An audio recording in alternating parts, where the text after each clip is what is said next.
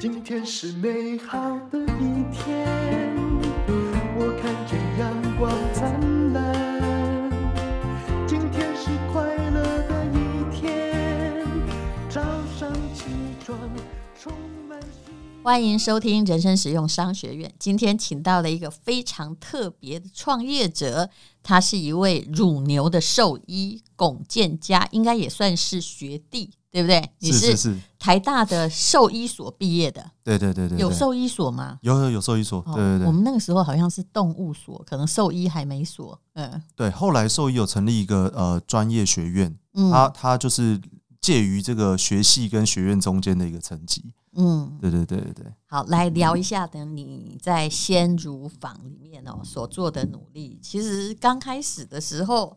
你也曾经很犹豫过，我看你前面在写你的求学过程，写的挺好，我就笑了哈。也就是说，你建中毕业，对不对？对对对。然后呃，考上兽医是你第五十六个志愿。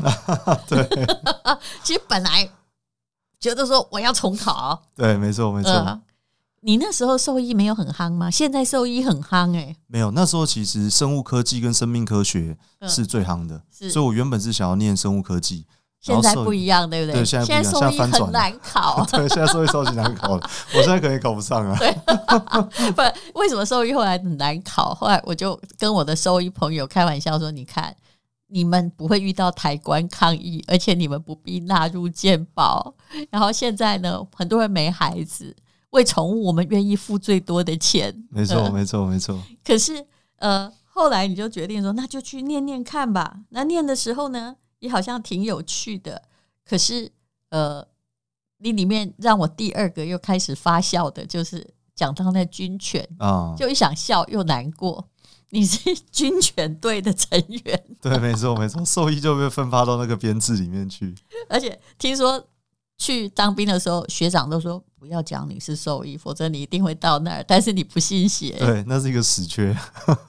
你本来也觉得说狗也没什么了不起，对不对？是啊，是啊，是啊，觉得因为可以跟动物相处，在那边应该是一件好事才对啊。原本以为对，结果后来落差非常大，就是那里面的环境啊，然后照养的方式啊，还有说呃对待这些处理犬的方式，其实跟我想象落差非常大，所以我觉得那个心理的冲击是蛮强烈的。其实看起来那些狗好像说是感觉吃香喝辣，有人按摩，其实他们过得在你那个时代去看，他们过得挺不好。对，其实因为他们是工作犬，所以他们在里面其实是呃有蛮大的训练压力的。然后再加上那时候其实呃整个军犬组里面大家训练的能力也没有非常好，所以有很多都是对，对，对都是用打骂的啦，嗯、或者说这种比较就高压式的对狗的管理。嗯、然后你不听我就不给你吃饭嘛。嗯，呃，这样还算是比较比较保守的做法了。啊、还有更还有更那个强烈的做法，反正就是可能会。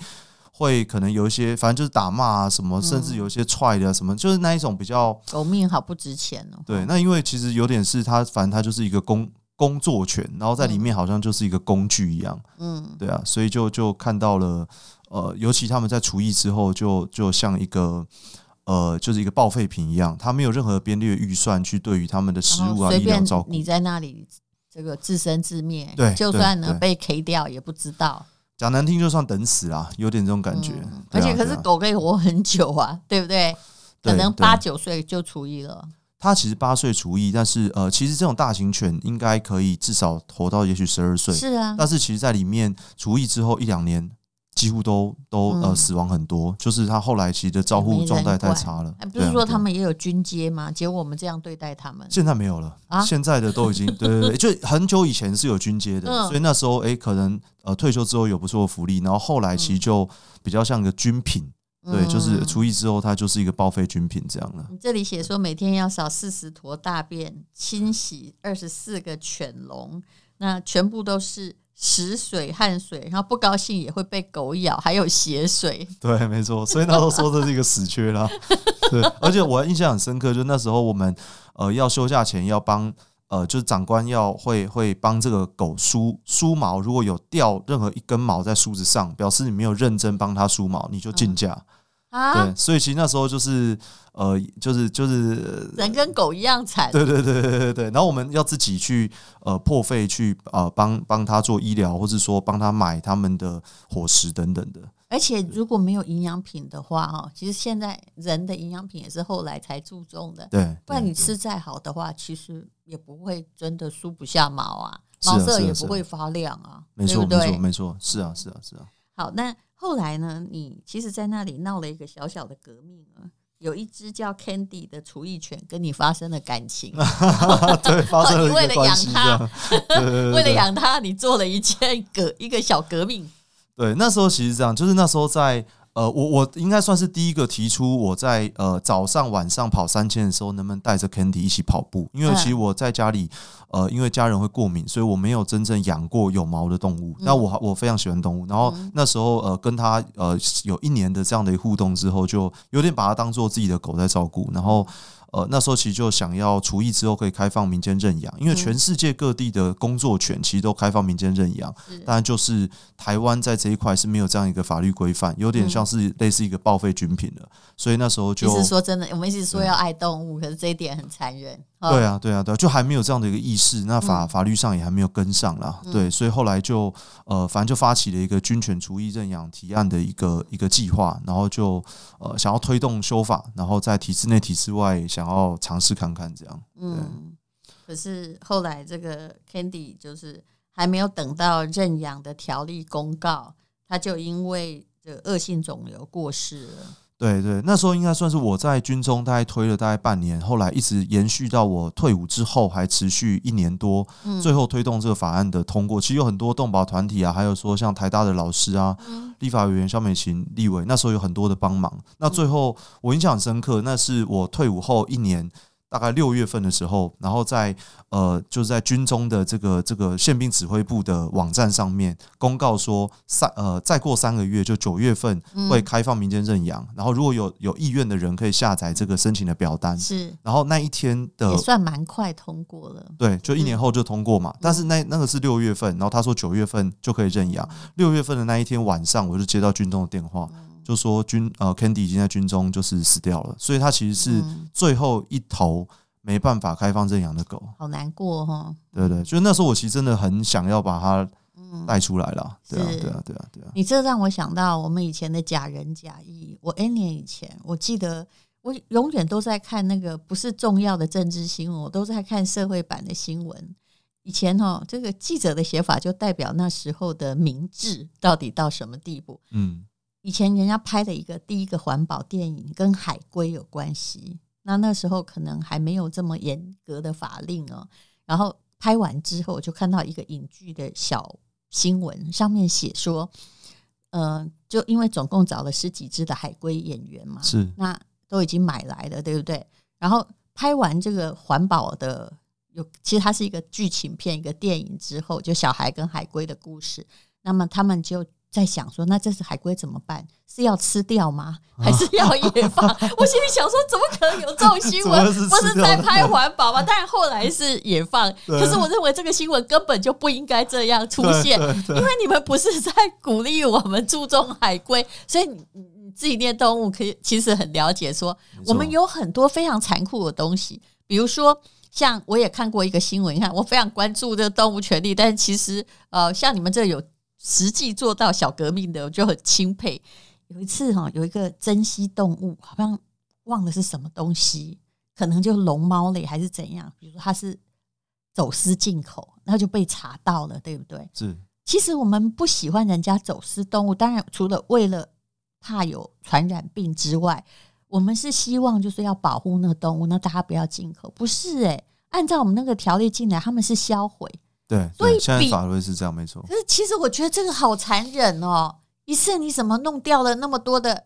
你把它销毁，其实你是要保护它，不是吗？对，怪不怪？嗯，是啊，是啊，是啊。现在好，法规还是这样。现在还是这样，他有点，其实真的有点受不了哈。对，其实有点就是因为简易不就好了吗？对对对对对，是啊，但因为走私它没有正常的检疫流程啦，它就有点是跳过了合合法的检疫流程，所以变成它有些疾病无法控管。但我觉得这这其实有有非常多讨论的空间啊。说真的，其实你们动物系的人或兽医都可以，哎，就好像你得了疫情，你不能说你从疫区来的人，我就把你销毁掉，是吧？我可以检验你有没有得疫呀，对不对？就算得疫，有的也可以治疗，干嘛讲呢？是。好，这就是我看到你的书就想到那些 很奇特的新闻。好吧，那后来呢？你选择了本来同学都是做小型动物，对对，你做的是大型动物，跟机缘有关系。对，没有。其实那时候就跟戴如姐讲，就那时候的社会风气其实都呃觉得宠物是一个很好的一个发展市场嘛。嗯、然后很很多人其实念兽医系的目的跟目标就是未来开个动物医院，而且比较轻松嘛。嗯、呃。但我觉得现在的其实兽医也也蛮有压力，因为其实现在可能呃一些呃呃纠纷啦，或者说一些医疗纠纷，其实也不少啦。嗯、但就是确实它是一个完全不一样的生活形态。但是那个比较小资啊，而且在这种老年化社会会越来越多，大家肯花钱，跟你去搞牛诶、欸。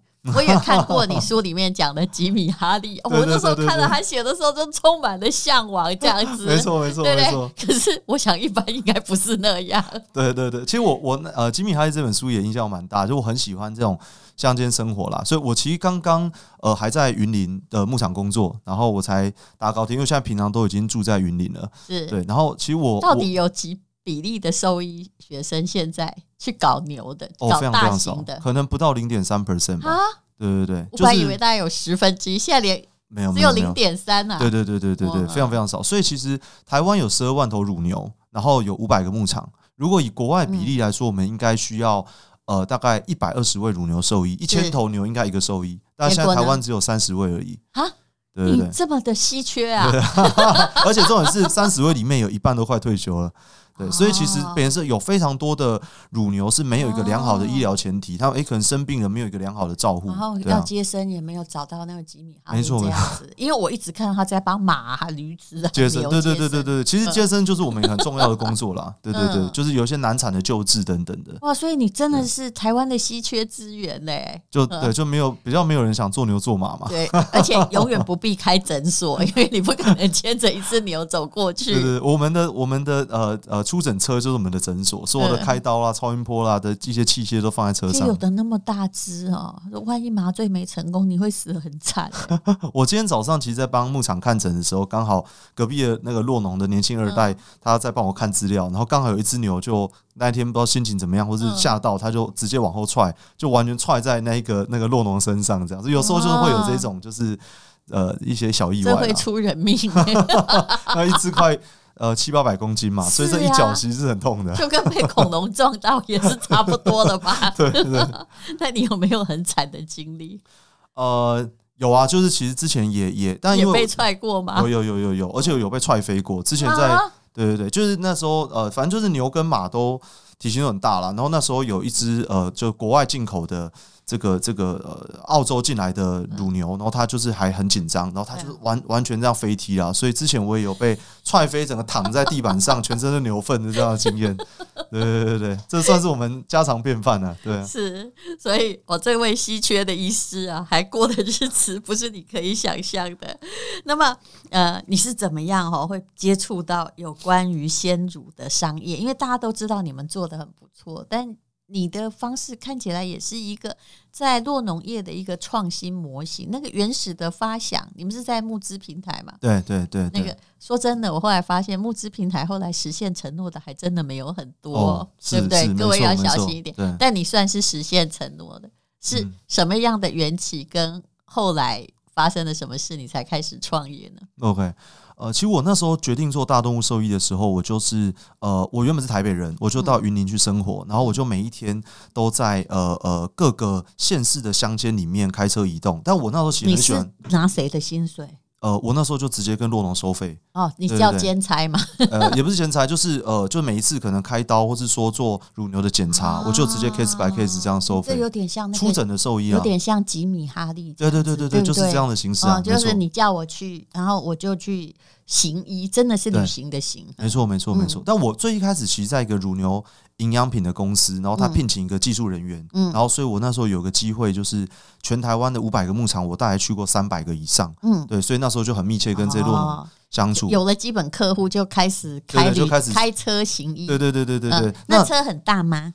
就修旅车啦，我一般都开修旅车，哦、对，装不进一一头牛，我觉得对，绝对装不进，对对对对。然后那时候其实，呃，我我跟其他的兽医比较不一样，是因为我没有乡下的生活的经验，所以我非常喜欢听洛农讲他们养牛的故事。对，所以我每次因为洛农早上都五六点就开始挤奶嘛，然后我们工作完之后，可能诶在。八七八点八九点，我就会在他们家的客厅，他们会可能呃泡一杯茶，泡一个牛奶，或者说泡一杯咖啡，帮我准备早餐。我们就在客厅里面聊天这样。然后我后来聊天就发现，呃，其实很有趣，就是三四个洛农合在一起，他们就会开始呃开始骂乳品厂，然后三两三个乳品厂聚在一起，就会开始骂洛农。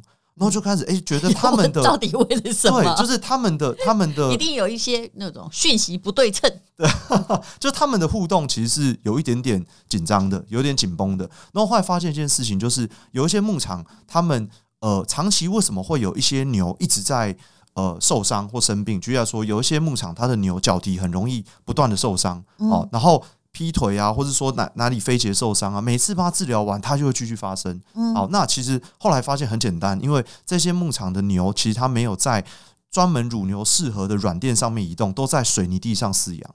好，那这时候就想很简单嘛，就是你要解决根本的问题，你就铺上乳牛的软垫就好啦。铺地毯就是对，为什么不铺地毯？就是它有专门乳牛适用的地毯。对对对，不要吓我，我要铺波斯地毯。因为乳牛体型很重嘛，所以它有专门适合。它不能走那个水泥地，就对，因为它是在它脚底很硬，你在水泥地上走，它是会受伤的。是是。对，那后来就了解为什么，因为在例例如在云林这个地方，一坪的农地是两千块。但是一坪的乳牛软垫要六千块，哦哦，好，所以你要花，假设你花了一千万买这片农地，你还要花三倍的钱来铺乳牛专用的脚垫，这对那个酪农也不公平啊。对对，他宁愿再多弄多一点的土地，对，对不对？应该说，应该说，如果它的收购价格够高，是，那它也许可以根本解决这个问题。那如果你的收购条件没那么好，嗯，你就可能只能用。让乳牛固定有一个淘汰的比例，作为它的一个成本支出了。那所以他们其实知道牛很惨，牛就很惨嘛。对，所以我们那时候就发现，其实医疗不能解决根本的问题。哎，你说一定要那个软垫吗？那平常那个泥土不行啊？呃，泥土不容易清理嘛，因为牛还是澳洲的牛就长在草原上，那个就 OK。呃。对，应该说乳牛其实不是一个野生的品种，它就像狗一样，它是长期人类育种。它如果不动的时候，它不能一直站在水泥地上。对对对，没错没错没错，所以它其实是需要一个舒适的室内空间。嗯，对，所以那时候我们我那时候就开始有个想法，就是如果其实洛农他们。呃呃，过去的生产模式不能按照他们所期待的方式饲养，那牛奶就是从牛而来嘛，所以我们做医疗就会觉得很无力。就是我虽然可以帮你解决这一只动物现在医疗呃生病的问题，但是我知道它又会继续发生。是那这件事没有解决根本问题，我就会觉得好像永远都在做一件没有效益的事情。其实这种感觉就好像说，老人就是不适合就有湿湿的地板，一定要有止滑。可是你如果没有的话，他就一再滑倒啊。对，没错，第一天滑倒，你把它治好了，过一个礼拜又滑倒啊。是啊，是啊，是啊，就没有解决根本问题嘛。嗯，对。然后那时候其实也因为我很常坐在这个洛农的家庭里面，听他们过去这二三十年是怎么跟呃，不管是乳品上面的合作，或者说他们的收购的模式可能遇到一些问题。对。然后后来，哎，其实就有一个想法，就跟几个洛农在讨论，有没有可能有一个收购的形式是依照洛农所期待饲养为前提，然后让他们呃，第一个他们收购条件跟模式可以更好，然后第二个就是让，因为过去的。呃，生乳收购模式是一瓶牛奶有一两百户肉农混合生产的，所以里面其实就是本来是一个 to B 的行业嘛，你看看能不能直接做了一个。To C，然后保护洛农的价格，对，对，也让这个只要价格好的话，牛会受到比较好的对待。没错，没错。所以，我们后来呃，就是用全台湾最高的收购价来跟农民合作。那我们当然希望它的品质是最好的，而且我们每一年公司就有提拨一个净利，是回馈农民，优先使用在动物福利跟员工福利上面，让他们可以更有余裕的来。所以，我们现在合作牧场全部，我们有六个牧场，全部都铺设这个防滑软垫，还有很多动物福利的设备在里面。对，就是我们呃，有点是希望从源头来改变呃牧场饲养的这件事情了。你有没有觉得，其实这个如果做群众募资可以成功，也跟你个人说服力有关？你应该算是讲话非常流利的兽医师吧？诶、欸，其实那时候我们，不然有些人只能跟牛沟通啊。其实我也是比较喜欢跟牛沟通，我觉得跟牛沟通比较舒服，这样会讲牛语这样。但我们那时候在群众募资上面，我觉得有一个。呃，我们自己设想就是，其实我们那时候对乳品的了解程度还没有牛这么高。我很懂牛，但不一定懂奶，所以我们那时候有点是，是跟洛农场聊，对对对对对，对没错。所以那时候我们在群众募资有点是发起一个群众运动，就是所以我们那时候叫呃自己的牛奶自己救。所以那时候很有趣的，就是我们那时候有群众募资有五千个呃参与者，里面其实有蛮多比例是不喝牛奶的。是，但是他们觉得，哎、欸，这个，呃呃呃，这一个这个社会运动，他们有想支持跟参与。其实募资者会去，就是募资也是一种投资嘛。他其实有的是他不要回报，他就是觉得说，我想支持你，真的真的没错，就像在行善一样。对对对对对对对。对，所以那时候我们很感动，就我们一开始也没有通路或什么，然后这些募资者里面有一些就讲说，哎，我自己有开一家宠物美容店，我有开一个补习班，我有开一个书局，还是以牛奶放在我这边来卖，所以我们就开始有一个非典型通路，我们就开始呃呃，才才开始有一个机会那个来尝试这样子。这个说起来简单，其实也很难呐，还有冷藏冷冻，还有你自己说的嘛，哎。牛奶也只能放十天，这就是我对于这个商业最大的问题。真的，如果你不做成保酒乳，保酒乳我也觉得没有那么好喝啊。那只能放十天，真的很怕中间如果有什么耽搁，而且还要冷藏运送。哎，你知道冷藏在台湾有多贵吗？超级贵，是不是？常常我们的厂商一报就是这个要两百二十块，哎，你怎么办？没错，没错，没错。那你说配送吗？现在又跟以前那个那个羊乳的配送不一样，现在。没有办法由人去配送，因为台湾还不算很小，欸，哎，是是是，对不对？那运费呀，还是一个很高额，还有不一定像以前那样哈，家里都有老人家，你可能到晚上才收，你到底怎么办？是不是就坏了呢？是啊，是啊，是啊。我觉得你们的商业模式其实很惊险。没错，其实应该说，鲜奶一直以来都是一个高度垄断的一个产业。原因其实就是因为冷链又低效期的生鲜品是非常难管理跟处理的，所以它就会非常集中在这种高度资源的这种大公司手下是比较好运作的。那我们那时候其实也呃开始找一些突破点，像说过去所有的冷藏物流配送都是用车辆运送的，那车辆其实运送效率并不是非常好，所以后来我们就跟工研院合作，呃，冷藏的监控的物流晶片，我们用机车来做运送，但是我们可以确定它的冷藏温度是可以被可以被保障的，就是牛奶的 Uber Eats 之类的，因为类似这样，对对对，所以我们就开始跟一些 呃，就是机车手来做合作，所以我们也一直在想有没有一些新的模式可以让配送更有效率。这是一个很大的 package，是完全是完全是，因为它的确是。我常常以前在念那个呃，在中欧念书的时候，做到这个中。中国的互联网的生鲜电商，他说：“哈，各位同学，你们最好不要进去，因为有一百家哈，有百分之九十九都是在赔钱的。唯一赚钱的那家，可能是因为他有别的事业。对对对，去补那个洞啊。对，但是很可能就是说，比如说蒙牛，他做的够大，它可以赚钱，但我们这里的体量。”其实要做到那样规模经济还很难。是，虽然说其实我们在疫情的时候发现，其实冷链物流有非常多农产品值得一起整合，嗯、所以我们那时候包含推出蔬菜箱，或是搭配一些其他的农民的、嗯、呃产品，我们可以一起让这物流效率可以提升。所以我们也在看有没有其他社会企业或其他的一些小型农业订牛奶，顺便也许把水果蔬菜对对对，附近的鸡蛋啊等等的一起卖掉。对，鸡蛋也是一个大问题。是啊是啊是啊，弄破了谁赔？没错 没错，所以它的物流的精细度其实跟跟我们一般物流是不一样的。是，不过最近大陆也有人做鸡蛋啊，好，就是可以生吃的鸡蛋，它目前是成功的，以后我不知道啦。对，总而言之，牛奶啊、鸡蛋，这就是很难解决的这个问题哈。中间还牵涉到那个冷链啊、配送啊。好，那在后来，你就是募资平台，你已经把货交了嘛？对对，然后。嗯、呃，就开始了你的企业，中间有遇到某些的困难，然后也有人进来。呃、对对对。嗯呃，其实我觉得我们公司一开始因为是希望站在农民的视角来成立这个品牌，就是协助农民成立属于他们的品牌这样的一个视角。所以那时候其实当然我们呃在跟很多厂商互动当中，其实也会想要更多的介绍我们农民的故事给厂商，让他知道，哎，你用牛奶跟一般这种混合生产牛奶是不一样，它是可溯源的。但是有一些厂商他当然就会考量，就是说，哎，我想要降低成本，或是我想要跳过所谓的这种中间的品牌的角色，所以他就会想要自己去跟农友接洽。洽等等的。所以其实我们过程也遇到很多这种的挑战，就是哎，我们其实是希望建立一个信赖圈，然后我们可能并不是完全以。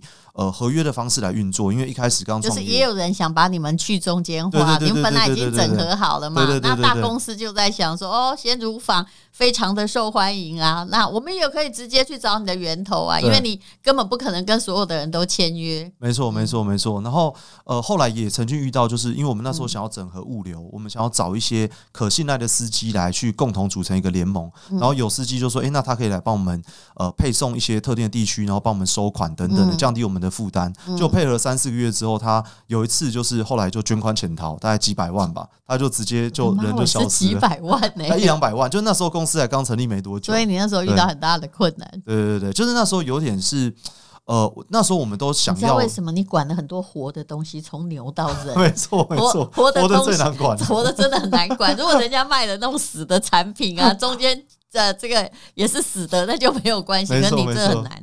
对对对对对，是啊，所以我们有一点也想要，呃，在人的信赖感之间，因为我觉得这个品牌本来就是跟跟人跟动物直接有相关啦，所以有点想挑战看这个商业模式啦。嗯，对。不过后来我觉得也不错，就是后来也有慢慢找到跟筛选了一些，诶，我们在价值想法上面比较接近的伙伴，成为一个一个小的一个联盟体系，这样。嗯，好，所以呃，目前已经在这个行业几年了，六年。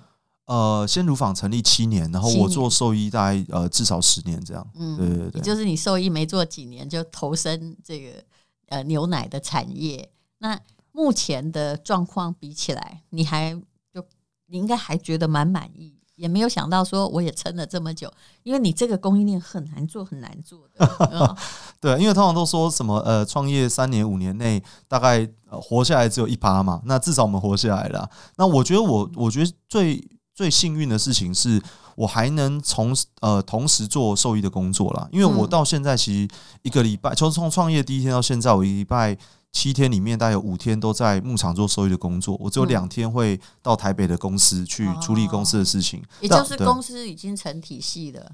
呃，其实从一开始还没成体系前，我就是这样做，但是我觉得想要维持一个呃农民的视角看待这整个产业，你必须不要脱离那个现场太多，所以我自己还蛮 enjoy 在。呃呃，就在乡村生活这个状态，而且你这样还有另外的收入，哎，哦，对对对，还是有医疗的收入嘛，所以我对，所以就算 A 公司怎么样，我至少其实这生活感觉不错，你知道吗？虽然在 run 一个企业，对不对？对对对对，可是你自己还有在救这些牛啊，因为很多牛是要救的。像你书里面写到说，如果牛啊子宫脱垂，是不是就生小孩的时候是怎么样？胎盘掉出来还是怎样嘛？对，就是有点子宫外翻啦，就是它因为太努折太用力会外翻出来，就。没有把它塞进去，就会很惨。对，而且那个场面呢，就是血流成河，非常恐怖。没错，没错，它是一个很，就是你如果在一两个小时内没有处理完，这只牛的死亡率就非常高了。嗯，对。那所以像我们的合我们现在的伙伴，呃，基本上我们都会都会呃，在进来公司的三个月左右，我们都会全部都带到牧场两天一夜或三天两夜。去了解整个产地跟哎，我们平常兽医的工作长什么样子，然后跟农民建立关系这样。其实我对乳牛那个所知非常有限，请问乳牛是都母的吗？哦，在牧场里面 只养母的，对对，而且现在因为我们都用人工受精，所以其实我们的人工受精的精液它是呃可以筛选性别的，是，所以基本上生出来都是都以母的为主。对，那有一些如果是公的，就会有专门做肉牛饲养的牧场，在小时候就会送过去那边养大，那就不好意思，拜拜。它就不是乳牛，对，它就算是肉牛，它是乳牛品种的肉牛。乳牛也要一直在生小牛啊。呃，对，但是因为它呃分娩一次，它它可以泌奶一年到两年的时间，所以它在牧场里面其实总体大概平均可能呃会会生两胎到三胎这样。哦。那那些小乳牛呢？就养会养大，也是变成就是你的乳牛场如果。母牛很认真生的话，对，就会不断的扩大。对对对对对，是。那是因为其实台湾就要再花一瓶两千块再去买土地，对对对，现在可能买不到。现在没有了，现在没有了。对对对。所以在你们的这个帮忙之下，是不是有很多落农就慢慢大了？因为我看到里面也有那个电动在挤奶的，有没有？一台机器几百万呢？是是是。那要买几台哦？就是虽然可以省人力，可是那个放进去的成本是数千万。对，其实应该说，以前过去农民的饲养的逻辑比较是，呃呃一次的建设，然后比较保守的方式来经营。但是我们现在合作牧场，我们尽可能鼓励他们可以更多的投资一些，不管对动物或对人可以更友善的做法。所以像我我举例来说，我们现在合作牧场有呃自动榨乳机器人、小牛喂饲机器人。然后还有自动放料机器人，嗯、那这一些设备，所以不需要很多人去管一个牧场，对不对？对，但是它需要更专业的人力，就是可能它必须很多的参数啊，哦、还有那我举例来说，像乳牛平常。呃，在牧场里面早晚要各挤一次奶，嗯、那挤奶它要配合人的时间，因为人早上起床跟晚上睡前挤奶嘛。那有一些牛其实它呃乳量很高，它胀奶一天会有三四次胀奶的时候，哦、所以我如果要等到你帮我挤奶，我才能舒缓乳房压力。其实它是一个辛苦，对它就会比较比较辛苦嘛。嗯、那我们现在榨乳机器人，它就是呃乳牛二十四小时只要胀奶，它自己走进去，这个自动榨乳手背就会帮牛挤奶了。不好意思，它要自己走进去。对对对，就是它它它知道它真。真的会走进去，他真的会走进去，他他是可以学习的，他知道走到那边就会有人服务他的乳房，所以我们就说把榨乳权还给乳牛，让他决定什么时候被挤奶。对，但是其实这个设备听起来也蛮人道的。对对，就等于是让乳牛自己用它所期待的方式，在这个牧场里面运作。但是这个炸乳的设备，第一个当然它的学习门槛很高，因为我们可能需要有技术人员来支持这件事。第二个就是它的炸乳室的投资费用是一般炸乳是五到十倍，是非常非常昂贵的，看起来非常贵。对对对，但是它当然是非常先进啊，而且它是很符合动物福利的一个项目。不然的话，那个酪农太可怜了，他从早上可能一直挤挤挤挤到了晚上 睡觉。如果牛很多啊，对不对？有的还来了三次。对对对，好，这真的是很有趣的一件事。当然，我看了这个龚建家的书了，就做一件只有你能做的事。那现在也看到一些成果，他的故事很多。然后这本书是天下文化出版的，但所有的朋友来，我们会请他提供一个特价。其实我知道他的行业可以一直在延伸，也许不只是牛奶，对不对？他旁边的蔬菜。甚至由真正的牛奶做成了各式各样制品，可以慢慢开发，而且没关系，他自己还有工作，可以当兽医。那么会提供什么样的就是团购优惠给朋友呢？也许你也可以，如果你很在乎哦，就是不太想那个牛奶有任何合成或者是。就是你无法控制的成分的话，可能也可以用长期订阅。当然，这个就是考验整个 package 的智慧。好，我们现在进广告，你说吧，你要提供什么？好，因为我们其实现在有一个很新的一个产品是 A two 贝塔酪蛋白鲜乳，它是针对呃乳牛在育种的时候，其实乳牛以前的品种，它能泌出的奶在蛋白结构跟呃人奶是比较接近的。是。那后来因为长期育种，它有一个蛋白结构改变了，变成 A one 蛋白，但是人人的母奶是 A two 蛋白，所以会有些人喝奶过敏，造成呃身体不适，其实是因为这个原因。对，那我们现在就是有一个牧场，我们专专门培育了一批的牛，它就是可以生产这个 A two 蛋白的鲜奶。嗯，那这个其实，在欧美国家是非常非常稀有的，不一样的基因嘛？它是不一样的基因，对，但是它的育成时间要三年五年才能慢慢的做育种。对，那所以我们现在就是有这样的一个 A two 贝塔酪蛋白的鲜乳，让可能有一些体质敏感的朋友，但因为它第一个它很珍贵，而且它的量也不多，然后它价格当然也相对比较高。对，但它其实是蛮适合呃，不管是银发或是有一些呃正在发育的小孩，可能不适合接触太多过敏，比较不会这个乳糖不耐症出现，对吧？呃，就是其实大家会误解以为拉肚子都是乳糖不耐，其实有很多的比例是因为乳蛋白过敏。哦，对，所以其实过敏会造成的腹泻反应跟乳糖不耐有点重叠。你们在目前在便利商店也有，是是不是？对对对，所以大家听了，如果想要试试看鲜乳坊的话。呃，便利商店可以买得到。是，是。那如果可是如果要这个呃 A B 的这样的特别的牛奶的话，可能就只能用团购，是这个意思吗？呃，没有，我们现在在全家便利商店其实也有。哦。对，那但是我们当然我们自己官网也有一个固定宅配的服务，嗯、所以就看大家如果呃有这样需求，而且是适合自己的方式。嗯、那目前怎么样？大家的订购情形？呃，其实我觉得对蛮多可能过去是是有乳制品营养的需要，但是是呃。不方便喝的，或是身体会不适的人，嗯、其实反应是非常非常好的。嗯、那但因为我们现在也希望扩大这个育种的范畴，就是让诶、欸、真正有需要人可以可以使用。对，嗯，好，那显然它的价格是比一般的牛乳来高一些的。是对对对对，对，一些还好，没有高个三倍这样？哦，没有没有没有没有。其实，在国外这样牛奶大概都是高至少两倍，但我们没有，我们大概可能高个二二三十趴啦。是，那很好，大家可以去便利商店买买看，然后按图索骥，或者是看我们的资讯栏连接，看龚建家他到底提供了什么样的服务，请你去看一下哦。谢谢龚建家兽医师，谢谢，感谢张如姐，谢谢。因为今天又可以，今天又可以。